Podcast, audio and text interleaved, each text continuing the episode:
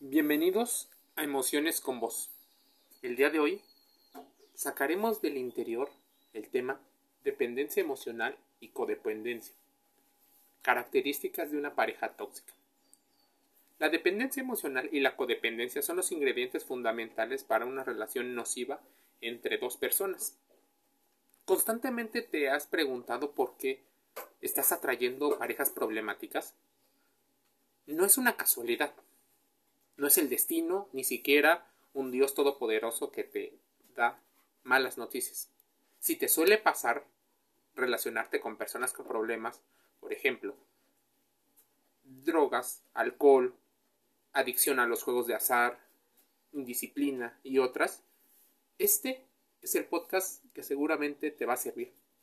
Detrás de una pareja tóxica siempre hay grandes aprendizajes para ambos es importante que te hagas consciente de los patrones que constantemente repites y que probablemente estos hayan sido patrones inconscientes hasta unos momentos.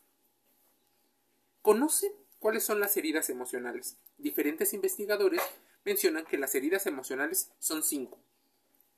Entre ellas, vamos a enfocarnos en dos, la herida del rechazo y la herida del abandono. Allí pueden estar las claves por las cuales te relaciones de manera nociva con las personas, no solo con las relaciones de pareja. Ahora, hay un mecanismo inconsciente dentro de ti que se pone en marcha y te hace sentir eh, querer ayudar a otro, ayudarle a dejar, a superar sus adicciones y para que deje de sufrir. Al poco tiempo, tu vida se enfoca totalmente en esta persona hasta olvidarte incluso completamente de ti. Suena en ocasiones romántico, pero la verdad es muy nocivo que de ser dos individuos que funcionaban se conviertan en uno. Esta fusión, en muchas ocasiones, no la relacionan con que sus dos mentalidades sean una sola, sino que compartan proyectos.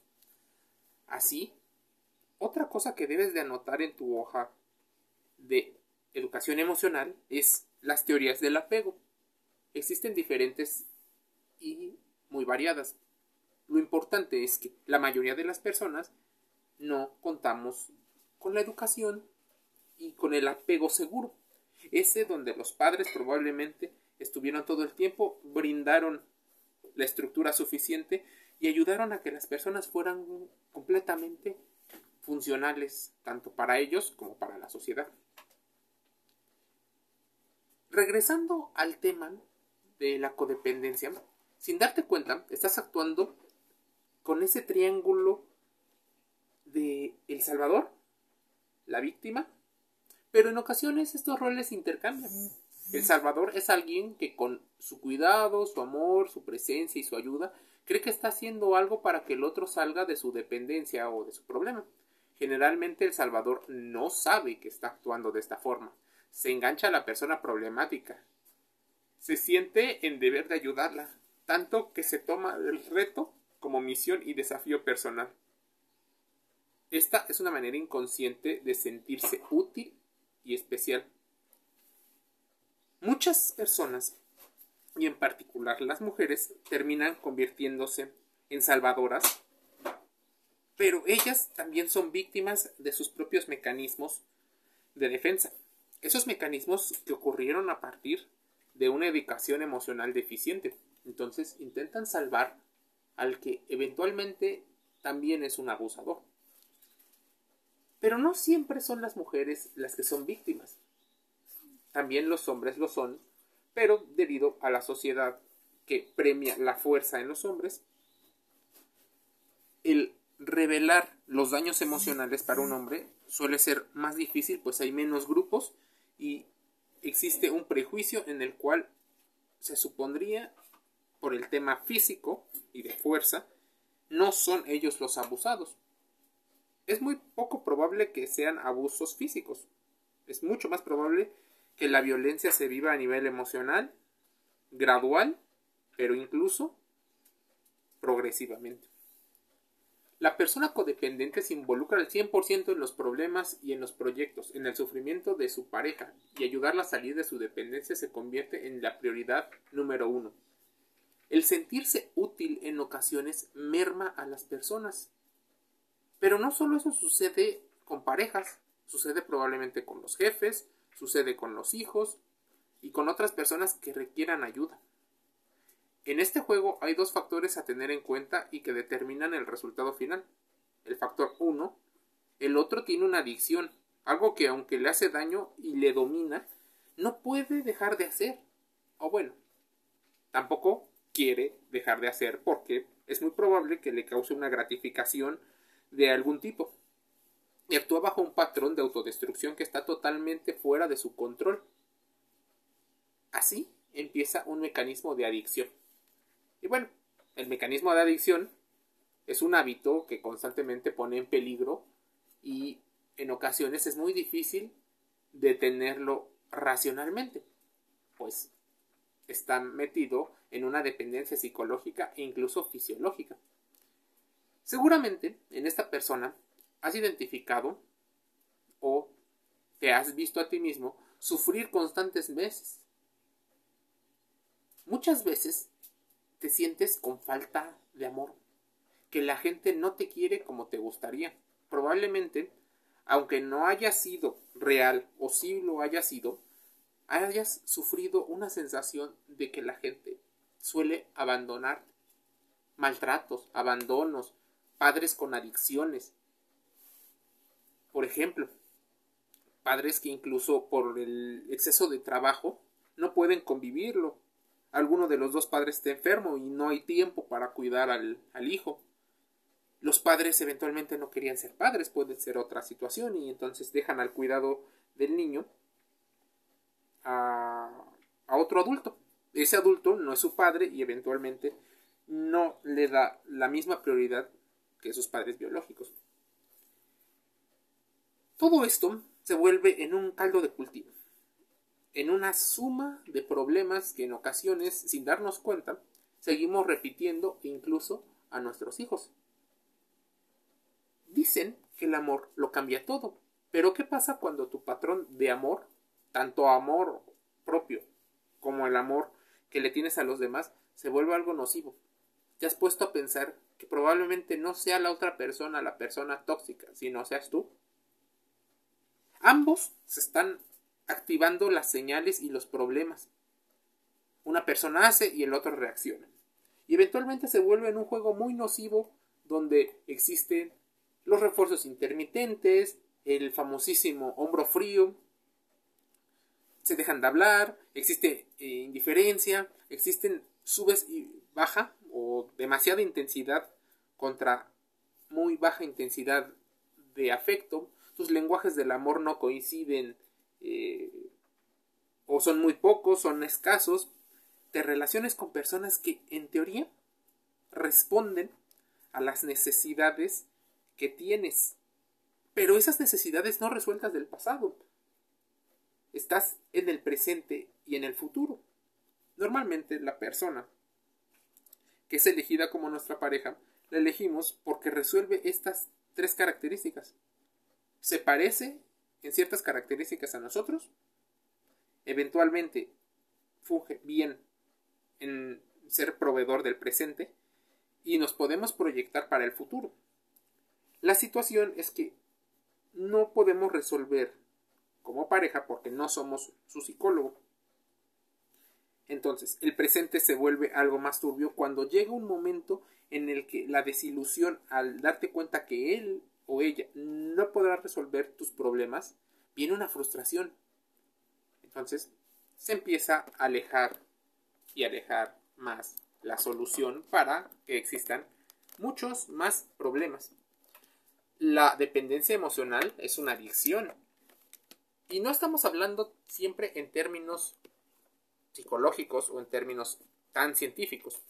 Lo importante es que te des cuenta de algunas de las características, las anotes y las investigues, pues de eso se trata emociones con vos. Como te mencionaba, existe el segundo factor, porque ya te hablé del primero. El factor número dos es si te has atraído a tu vida a personas es porque tú también tienes ciertos problemas de dependencia emocional o tal vez eres una persona que no sabes trabajar de otra manera hacia tu interior. Tal vez incluso eres adicto al sufrimiento o a las relaciones tóxicas porque ese es el patrón que tienes y no conoces otro. Así que por una situación de familiaridad tiendes a repetirlo aunque en ocasiones no te des cuenta. Existe la situación de la responsabilidad emocional. Y esa no solo es para el otro o con el otro, sino también es contigo. Es importante que tengas la responsabilidad y la autoconciencia, la autocrítica, de darte cuenta cuáles han sido tus errores. Porque no basta decir que tuve mala suerte, es que no me di cuenta. Vale tener claro un cuaderno o una libreta en la cual vayas anotando ciertas características de ti mismo y que no permitas que tu autoestima se vaya destruyendo. Las adicciones tienen la característica que en cuanto tomas la primera dosis o las dosis, estás bien, te causa un efecto placentero. Cuando baja el efecto, o sea, la euforia, necesitas tomar otra dosis y entonces te empiezas a enganchar para mantener un aparente estado de felicidad. En ocasiones, y si te has preguntado por qué la gente toma sustancias que le hacen daño, muchas veces sí es por recreación, otras por probar, pero normalmente las personas que han investigado el tema de las adicciones mencionan que las drogas tienen que ver con un componente emocional mucho más fuerte. Hogares destruidos, querer quitarte esa sensación de soledad, depresión y otras sintomatologías que llegas a tener. Pero en ocasiones no nos damos cuenta de qué se trata. ¿Sabes qué pasó la primera vez que se intentó reparar el alma, el amor, con toda la fuerza y el corazón? Se pueden conseguir muchísimas cosas. Muchas veces no se hacen porque estar indagando en tus propios patrones y darte cuenta que tienes muchos y muy posibles errores es duro. La gente normalmente, ya decían algunos investigadores que nos relacionamos entre el placer y el dolor. Mi pareja de la época, por ejemplo, simplemente sustituyó su adicción por otra.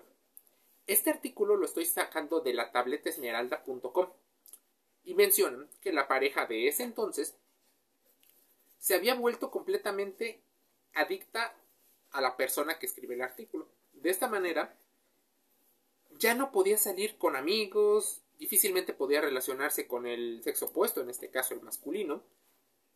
Se puso la pareja varón paranoico, controlador, eh, realizaba chantajes emocionales, existían distanciamientos emocionales, castigos para que la otra persona, como un condicionamiento, respondiera a las necesidades del otro. Esto se vuelve en una relación patológica, crítica, y que si la estás haciendo porque te enseñaron a darte una especie de valor, debes de reducir y estudiarlo, pues a nadie le gusta sentir que está perdiendo el control de ellos mismos. Evidentemente, este es una relación de pareja, no una relación de poder.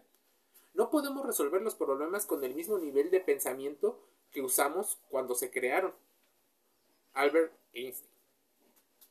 Como si fuera un árbol, las ramas se empiezan a podrir, pues lo que era amor en el principio se empieza a convertir en odio, alejamiento y otras situaciones que causan problemas y llevan a la raíz a morir. No sabía que había una herida emocional, probablemente. Es importante que los dos autoevalúen sus propios comportamientos, lo que generan esto. Porque la dependencia y la codependencia emocional siempre van en pares. Nunca nadie te habla de esto. Probablemente porque le convenga a las estructuras de poder o probablemente porque tú ni siquiera estás interesado en leer o ver incluso un video, que es mucho más sencillo. Ahora, con el mundo del Internet existen este tipo de conocimientos. Gracias por escuchar la Escuela de las Emociones. Porque emociones con vos se tratan de descubrir tus propias características, hacerte un traje a la medida y mejorar. No hay amor ni cariño suficiente para alguien que no se ama a sí mismo. Hay un vacío interior que solo esa persona puede sanar si es que lo quiere y pide ayuda. El gran aprendizaje fue que no debes de intentar salvar a alguien anulándote a ti mismo. Los juegos del Lego habían comenzado y parecía una broma de mal gusto. La gente quiere salvar a otro olvidándose incluso de sus propias necesidades para ser o sentirse útil y necesitado. En ocasiones llega un momento en el cual invalidas al otro para tú sentirte útil durante mucho más tiempo. Eso en ocasiones sucede más con el tema de los padres hacia los hijos. Ahora, es más fácil enfocar nuestras vidas ayudando a alguien que resolviendo nuestros propios problemas. Tiene que ver con una situación de energía que se maneja. Pues ayudando a los demás manejas menos energía que resolviendo tus propias necesidades. Total, cuando ayudas a los demás es muy posible que el tema de la satisfacción o el refuerzo positivo sea porque lo puedes ver. Cuando trabajas en ti mismo, probablemente tarda más tiempo en verse los resultados. La dependencia emocional en pareja, como cuando hay que cortar la relación, porque seguramente las personas se preguntan, ¿qué hago? Mejor dime, ayúdame. En ocasiones ni siquiera quieren los consejos, quieren la solución. Y lo más importante es cuándo cortar una relación que te hace mal antes de que te empiece a hacer mal. Pero hay una línea entre lo que es sano, el apego sano y la dependencia emocional destructiva. En una relación sana, dos personas saben vivir los momentos donde están de manera productiva. Siempre disfrutan el tiempo libre, del trabajo y sobre todo la soledad sin sentir dolor o sufrimiento, sin chantajear al otro y evidentemente saben que ese momento debe ser un momento de construcción. Saben escuchar, comunicar, llegar a acuerdos y esto hace que las propias necesidades y las de los otros creen espacios armoniosos. La relación tóxica, en cambio, se basa en intentar cubrir las necesidades del otro o las mías por encima de las del otro, olvidándote incluso de que la otra persona también tiene un derecho al amor propio. Para resolver el dolor y el vacío se utiliza el sufrimiento del otro, frustración, tristeza y la decepción. Existen infinidad de libros a lo largo de la historia de la humanidad que hablan del tema. Pero ¿por qué se sigue repitiendo? Los problemas, pues evidentemente la gente no asume sus propias responsabilidades. Normalmente proyectamos eh, como un espejo los problemas en el otro. El otro, el otro es el que tiene los problemas, yo no soy, yo soy menos, no es tanto. Incluso existen tantas frases que podríamos hacer otro podcast de frases victimistas o frases irresponsables emocionalmente. La dinámica de las relaciones tóxicas son muy complicadas. El enganche, la desilusión, el dependiente emocional pide mucha atención de su parte, pues se siente incluso abandonado. Y regresemos al tema de las heridas de abandono y de rechazo. No, constantemente se activan. Si no te amas, es difícil mantener una relación sana. Pero amarte a ti mismo no tiene que ver con el ego. El ego que está y el falso positivismo que está abundando en el mundo de las comunicaciones, donde yo solo me quiero, me pongo como prioridad siempre, porque en ocasiones no es que vivas tú solo, aislado, o en una isla desierta, en la cual tú solo seas el más importante. Si eres importante, eres tal vez la persona más importante, pero no significa que por ello vas a pasarle por encima a los demás. También viene un concepto de empatía. Empatía que en muchas ocasiones no se trabaja porque no conviene. Incluso a muchos medios de producción no les conviene dado a que disminuyes el consumo porque ya has resuelto tus necesidades psicológicas básicas. Interesante, ¿verdad? Cómo la codependencia también puede ser manipulada por los medios externos y no solo por los internos. Por esta vez dejo hasta aquí el tema, pues da para muchísimo más. Gracias por escuchar Emociones con Voz. La voz de tu interior. Te invito a reflexionar, a contrastar la información y que nos hagas llegar los comentarios a este podcast. Te envío un saludo.